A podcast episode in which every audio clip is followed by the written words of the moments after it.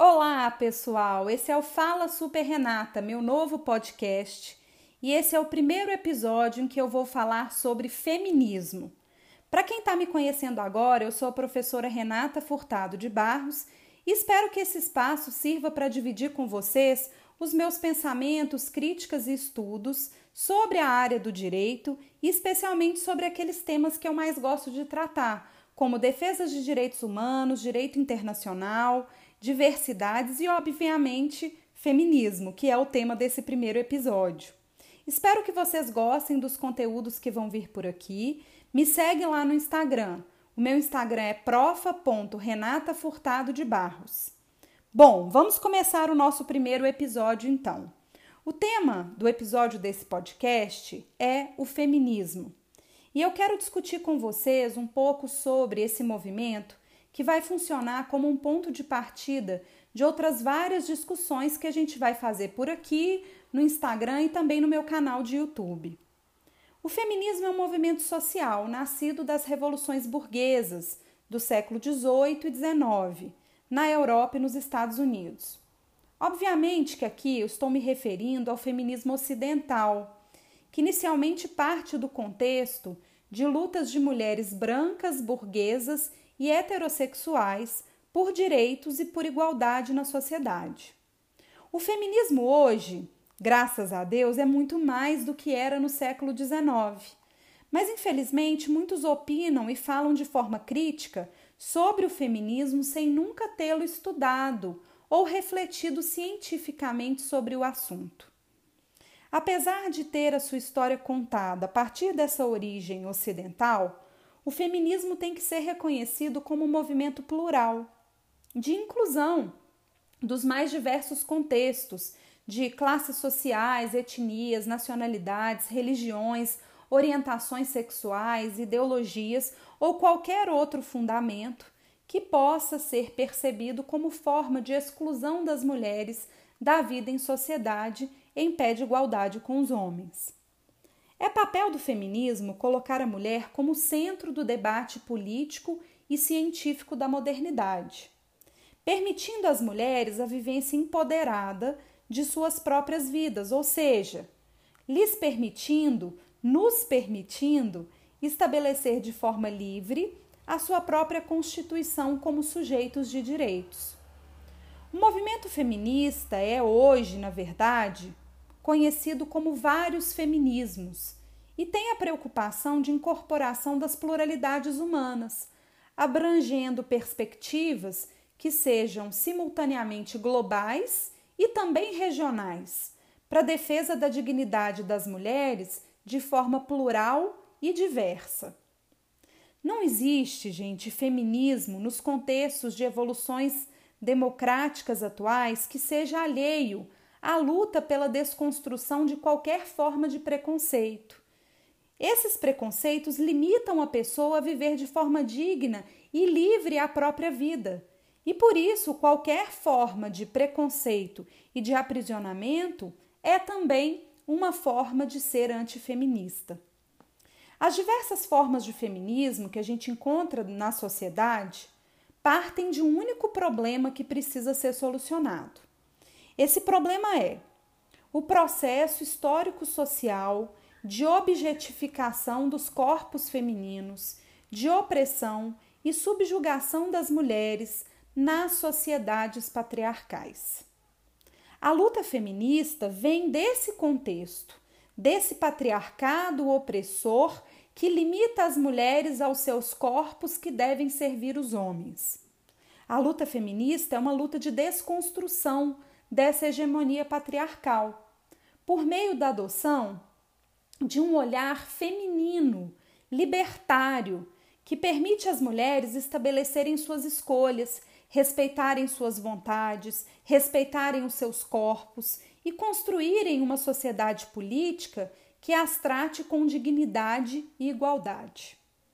A luta feminista é pela reelaboração de respostas para aquilo que está muito sedimentado no patriarcado social e era colocado para as mulheres estabelecendo como elas deveriam ser mulher, como elas deveriam agir como mulheres diante da necessidade de se colocarem como, como aquelas que servem os homens.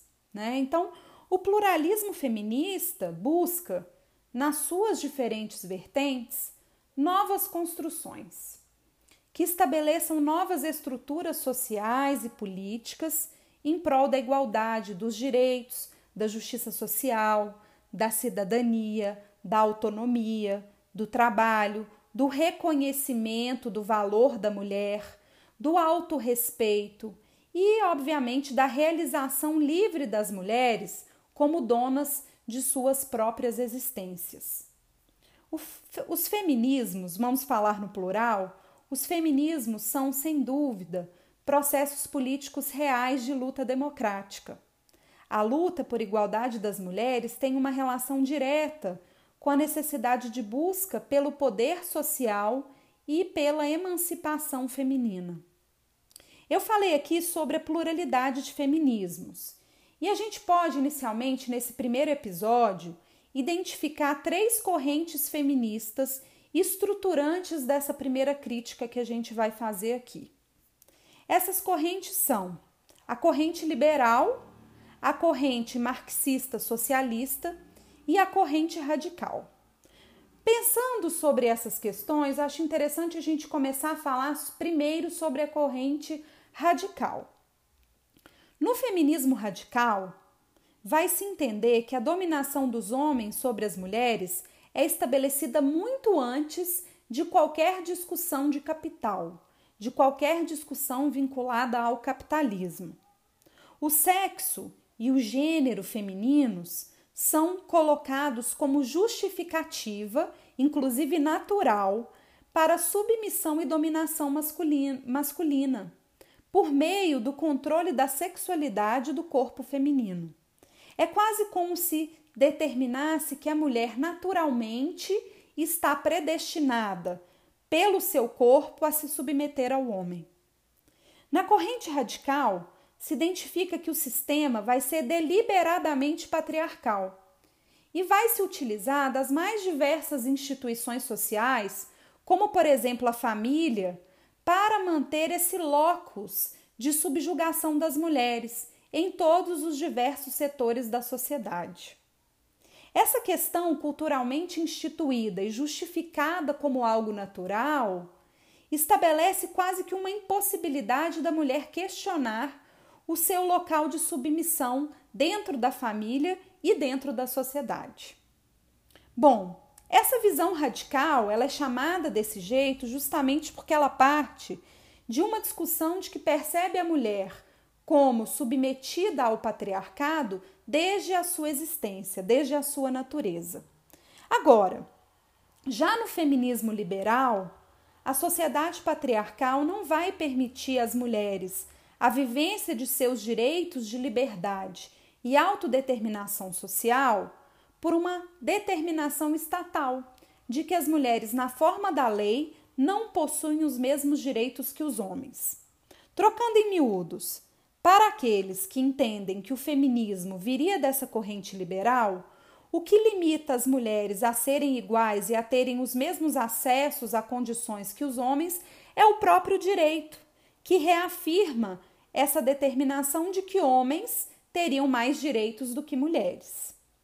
Por esse motivo, por esse motivo de limitação legal, as mulheres não têm uma cidadania política plena, como os homens, e precisam lutar por esses direitos. Para algumas correntes liberais do feminismo, bastaria uma igualdade jurídico-formal, ou seja, bastaríamos ter direitos iguais previstos nas leis, para, de forma plena, as mulheres atingirem um, um sentido de igualdade com os homens. É que no direito a gente vai entender essa noção de igualdade formal como a igualdade perante a lei. E para aqueles adeptos do feminismo liberal, bastaria se ter a igualdade perante a lei, porque aí, através do individualismo, da meritocracia, as mulheres atingiriam aí a sua igualdade. As feministas que adotam, as feministas que adotam essa postura liberal, elas criticam o discurso de vitimização feminina e vão entender que o caminho individual e meritocrático aliado a essa igualdade jurídica, seriam suficientes para o estabelecimento de uma sociedade justa. Bom, é interessante entender essa perspectiva, inclusive porque, se não houver nem mesmo a igualdade formal estabelecida na lei, como que as mulheres poderiam discutir outras igualdades que viriam com outras formas de discussão feminista?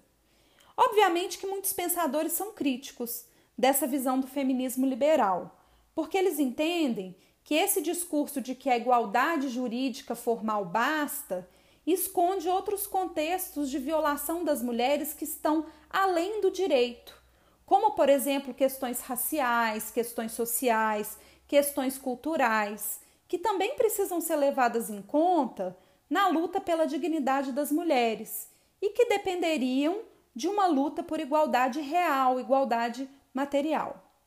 Bom, em contraponto à teoria do feminismo liberal, nós temos a corrente do feminismo socialista, conhecido também como feminismo marxista. Essa teoria parte da percepção de que a sociedade patriarcal se funda na luta de classes, porque estabelece uma opressão de gênero que alimenta essa máquina capitalista. O foco do feminismo marxista é a crítica à divisão do trabalho por gênero.